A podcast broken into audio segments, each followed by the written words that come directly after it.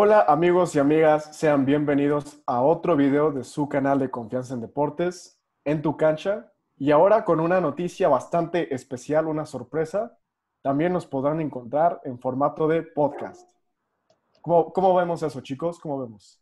Increíble. Vayan a seguirnos eh, en tu cancha, el vaso rojo también, y el link va a estar también en la descripción. Y de una vez, antes de que avance el video, los invitamos a que se suscriban a nuestro canal aquí en YouTube denle like al video, compártalo con sus amigos. Ernesto, ¿tú qué opinas de este nuevo formato?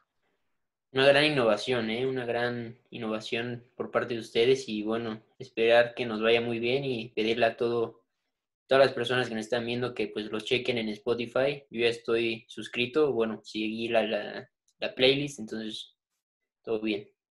Es, podcast, nada más, es podcast. sí, perdón, perdón, no, perdóname. bueno, después de este Inter eh, tan pues bueno para el canal y para todos ustedes, les presento, bueno, no, no, son desconocidos para ustedes, contamos con la participación de Julio Di Vela. Hola a todos, bienvenidos. Y como ya es costumbre, Ernesto Balcaza. ¿Cómo estamos, Neto? Hola a todos, ¿todo bien por acá? ¿Ustedes cómo están? Pues bastante, bastante bien. Espero ustedes en casa, público, se encuentren de maravilla. Y pues nada, para empezar este vaso rojo, el tema va a ser la Liga Española. Nuestras predicciones, qué pensamos, cómo va a estar la tabla, qué equipos descenderán, qué equipos ganarán, o bueno, son candidatos a ganar. Y pues nada, empecemos con el pasito rojo, señores. Bueno, como mencionó Arinobu al principio de este video, estaremos dando nuestros pronósticos de cara a la temporada 2021 de la liga. Y creo que va a ser una temporada muy interesante. La verdad es que mm, siento yo, a reserva de lo que piensen ustedes, que la liga tiene un fenómeno muy extraño y es que incluso pasando por malos momentos, el Barça es campeón. Es, es muy difícil que el Barça, aunque esté pasando por momentos difíciles, valga la redundancia, como lo está haciendo en la actualidad, no compita por la liga y quisiera preguntarte, Ernesto, ¿cómo ves al equipo? Eh, de cara a esta nueva temporada, ya tuvieron su primer partido amistoso el día de ayer, ganaron 3-1. Em, Semedo fue capitán, muy merecido, un jugador histórico para el equipo.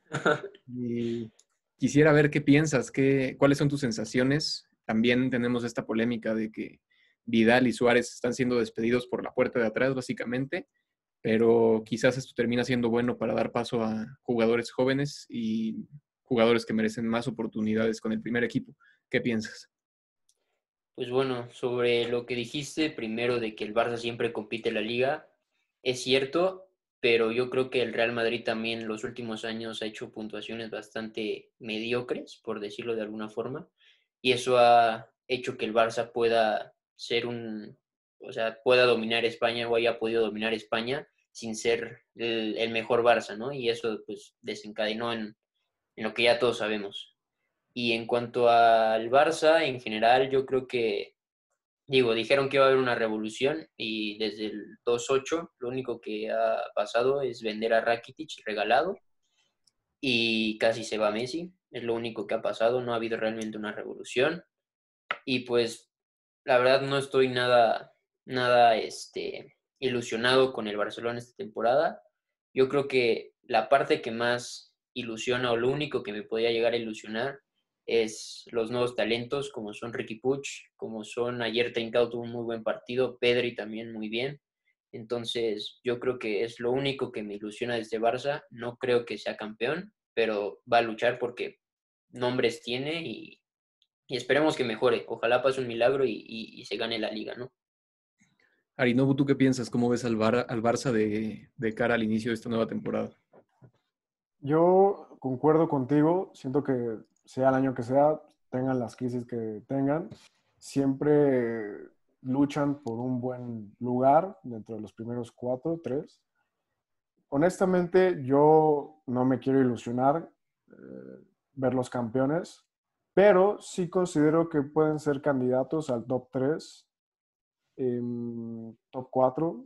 No sé, es, es muy complicado ahorita dar una, pues una predicción, sobre todo cuando nada más han tenido un partido de pretemporada. Entonces, a mí me gustaría esperar un poquito más para ya eh, tener un, un, argumento bastante firme. Pero, pero creo que son candidatos a un top 4. En la parte alta de la tabla, eh, la lucha va a ser interesante, pero siento yo que a diferencia de otras ligas, como podría ser la Premier League, eh, no sé si esté siendo muy duro a mi percepción, pero quizás es para ver quién es el menos malo, ¿no? A lo mejor el que está teniendo una menos mala temporada, porque siento que equipos que antes a lo mejor podían competir un poco más, como el Atlético de Madrid, están perdiendo un poco, ya, no sé, siento que ha pasado un poco de moda esta cuestión de, del cholo como el entrenador que venía a incomodar a los rivales y que con puro carácter más que nada podía sacar adelante los partidos. Creo que se ha vuelto un poco predecible y poco a poco algunos equipos eh, han descifrado quizás la forma de neutralizarlos. No, no digo que hayan dejado de ser un rival incómodo, complicado, pero creo que ya no son lo que eran hace algunas temporadas. Y en la parte del Real Madrid, creo que es un equipo fuerte, pero tiene muchas debilidades y lo pudimos ver en, en parte del final de la liga pasada, eh, lo vimos contra el City. Entonces, por eso siento yo que sería más una competencia de ver quién es el que menos mal está, más que una competencia por ver quién es el mejor y una lucha tan intensa. Y siento que quizás un equipo como el Sevilla se podría beneficiar de esto. Me parece que la temporada pasada tuvieron un buen desempeño. A lo mejor no, tampoco son el mejor equipo porque los vimos perder poco a poco gas a lo largo de la temporada pasada también, pero tienen jugadores importantes que podrían representar pues una nueva lucha, una nueva generación y creo que de ahí terminaríamos de contar los equipos que podrían competir por los primeros cuatro puestos, ¿no? No sé qué piensen, no sé qué pienses, Ernesto, si crees que alguien más se pueda colar a esos cuatro puestos, porque evidentemente hay equipos que podrán pelear eh, Europa League y esos aspectos, pero no siento que haya candidatos tan claros a competir por Champions. Eh, sí, estoy de acuerdo contigo. Yo creo que el, el, nivel en general del fútbol español en los últimos años ha bajado a comparación de, de, por ejemplo, de 2010 a 2015, el Barça y el Madrid eran equipos que hacían noventa y tantos puntos en la liga y así, y hoy en día pues eh, se ganan las ligas con menos puntos y se dejan más puntos en otros, en otros lugares donde no se dejaban. Y muchos dicen que es porque ha subido el nivel y los equipos han subido. Yo creo que más bien los de arriba han bajado el nivel. Como bien dijiste, el Atlético de Madrid bajó mucho su nivel. El Barça y el Madrid ni se diga porque mucho se habla del Barça, de la crisis, de todo. Obviamente hay una crisis, obviamente hay problemas, pero pues el Madrid no es como que esté en su mejor momento. El Madrid yo creo que eh, ganó la liga pasada a base de penales. No digo que no hayan sido, simplemente muchos de los partidos los ganó 1-0 con penales. Entonces, digo, no, es, no habla de un buen funcionamiento. Y además, eh, hablabas del Sevilla. Sevilla es un muy buen equipo, sin embargo, creo que no tiene el, eh, el vestuario, no tiene tantos jugadores como para afrontar eh, Champions y la liga y por eso siempre termina en Europa League. Pero yo creo que el top 3 sería Barça, Madrid y entre Atlético y Sevilla. Y también hay que hablar un poco del declive del Valencia, que también está vendiendo jugadores regalados y, y pues también tiene una crisis institucional importante, ¿no? Eh, siento que la rivalidad entre el Barça y el Madrid no va a ser entre el que esté menos mal, sino el que, el que cometa menos errores durante la temporada. Creo que eso es algo que se pudo ver la temporada pasada y creo que va a ser lo mismo aquí. Los dos tienen plantillas de millones, millones de, de euros, pero no lo han sabido aprovechar, no lo han sabido demostrar y lo único con lo que se pueden basar es eh, evitar los, los errores. Creo, creo yo que ahí va a estar la, eh, pues la lucha entre esos dos. Siento que el Atlético, igual que ustedes lo dijeron, está un poco estancado. Creo que, o sea, estancado en un lugar bueno. No, no, es que, no es que sea un equipo fácil con el cual competir, pero tampoco difícil por lo que hemos estado viendo. Entonces, yo creo que en el top 3, a mi parecer, el Sevilla estaría ocupando el, lugar del, Atlético. Madrid, Sevilla y, y Barça, a mi parecer. Mencionabas, Ernesto, una cosa muy interesante de la temporada pasada entre el Madrid y el Barça, y básicamente el Madrid gana la liga porque el Barça, o sea, el Barça pierde la liga, siento yo, más que, que el Madrid la haya ganado. Eh, pero, ¿crees que si este Barça, que muchos apodan el peor Barça de la historia, o al menos el peor Barça de la época reciente, hubiera ganado esa liga, ¿se estaría viviendo una crisis similar en el Madrid a la que se está viviendo en el Barça? ¿O crees que la exigencia o la expectativa es diferente en ese aspecto y quizás los problemas que tiene el Barça acumulado ya de ciertas temporadas para acá han agudizado la situación que hoy en día están viviendo? Eh, yo creo que el Barça tiene algo muy en contra, que es la prensa, eh, sea sport, sea mundo deportivo. Este, tiene intereses, al final del día hay intereses ahí y se puede ver cuando el Barça está medio mal, eh, plantan la semilla, ¿no? Por ejemplo, le ganas, creo que el primer, no me acuerdo contra quién fue el primer partido de Setién, pero ganó 1-0 con 70% de posesión y quién sabe cuántos pases. Y ahí plantaron la, la duda de, no, este, nada, más, nada más tocan para atrás, nada o sea, ahí está la duda, ¿no? Y ya que el Barça pierde en, creo que fue en Valencia, eh, ahora sí atacan a Setién y dicen que, que no vale para el Barça y quién sabe qué. Entonces yo creo que la diferencia entre el Barça y el Madrid es la fragilidad del Barça ante la prensa y los intereses que hay en, la prensa se puede ver muy claramente. Entonces yo creo que si el Barça hubiera ganado la liga, no habría sido tanto, sea, hubiera sido normal, digo, no hubiera habido una crisis tan grande como la, como la que hay actualmente en el Barça, pero en el Madrid yo creo que no hubiera habido, por lo mismo de que hay muchos intereses en el, en el Barcelona y, y la prensa, en la prensa se denotan mucho. En el caso de la media tabla, en el Granada fue una grata sorpresa la temporada pasada. Fue un equipo que anduvo eh, pasando por ahí por primeras ocasiones en los últimos años. Venía de ascender y compitió bien. Villarreal, pues es un equipo que también ya tiene un poco acostumbrados a estar peleando esos puestos. Y como mencionas, el Valencia, creo que corre el riesgo de ser la gran decepción esta temporada, ¿no? Eh, han debilitado muchísimo al equipo. El proyecto también ya lleva tiempo sin ser un proyecto realmente válido, sostenible. Y a mi parecer es uno de los candidatos a decepcionar más, junto con el Betis. El Betis, sin duda alguna, creo que fue una de las grandes decepciones la temporada pasada. Y evidentemente el proyecto de Pellegrini ilusiona, pero creo que sigue sin convencer.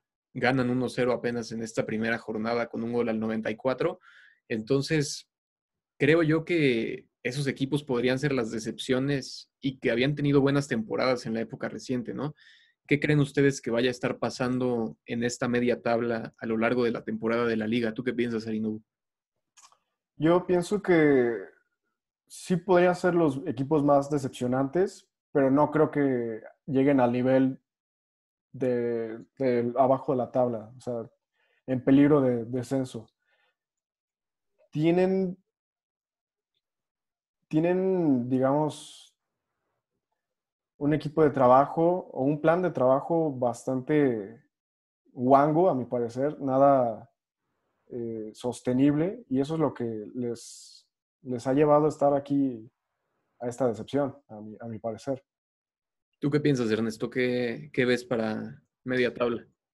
Eh, bueno, hablabas del Valencia. Yo creo que va a ser una temporada muy complicada para los aficionados del Valencia, porque te digo, hay una crisis institucional, eh, la afición ya no quiere al presidente, eh, salió Parejo, y creo que Parejo no quería salir, y luego salió también Ferran Torres diciendo que Parejo no era un buen capitán, o sea, muchas cosas. Entonces yo creo que sí, el Valencia se le espera una temporada complicada.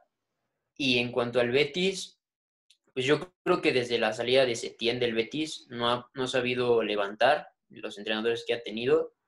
Y yo creo que el Betis sí va a dar una buena temporada. Yo creo que Pellegrini lo, va a hacer bien.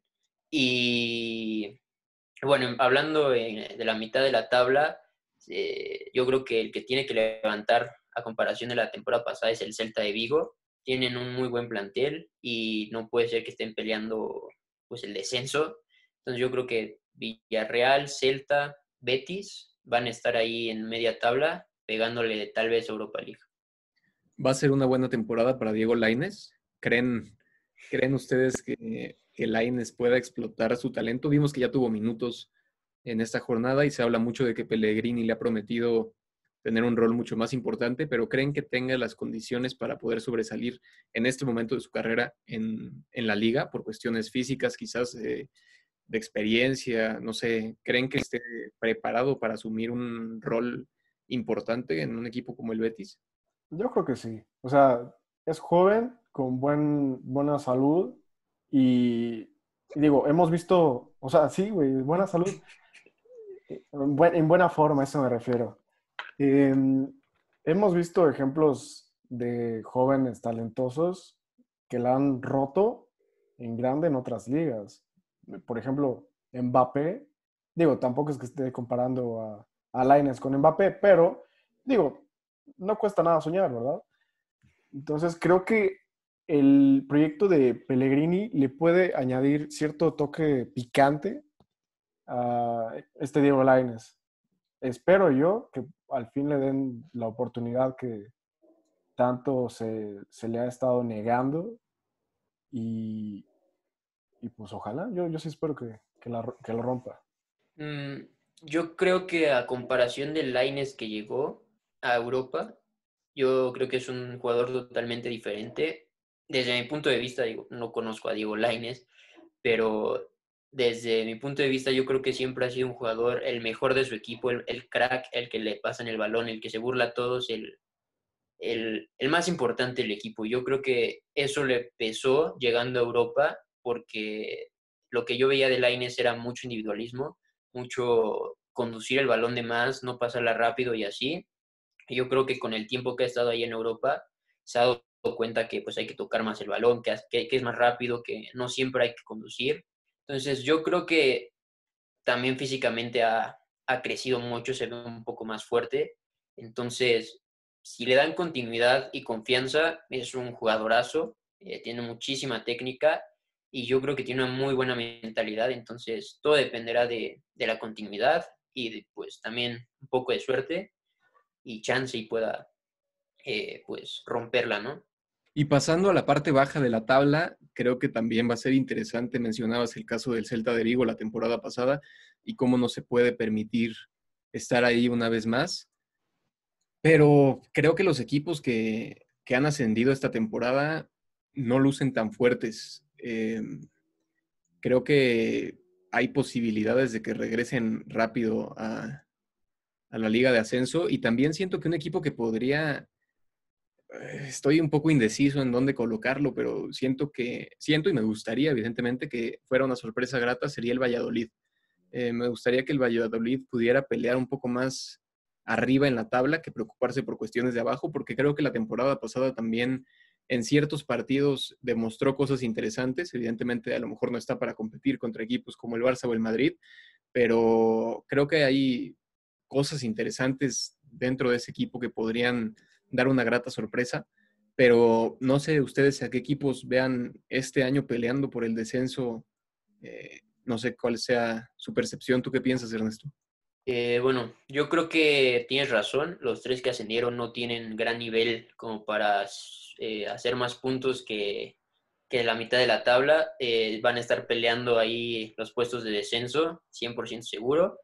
Tal vez el Elche esté un poquito más arriba, pero los demás yo creo que el Cádiz y el Huesca, eh, lo normal sería que descendieran.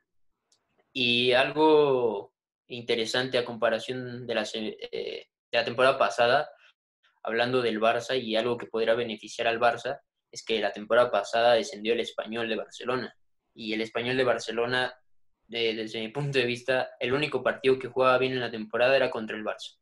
Y siempre era un rival difícil para el Barcelona y sobre todo ir a, ir a su campo era muy difícil, a Cornellá, y, bueno, eso es un punto positivo para el Barcelona, que tiene un rival menos, y en cuanto a, la, a los últimos de la tabla, yo creo que Elche, Cádiz eh, y Huesca van a estar ahí seguros, y, y tal vez haya...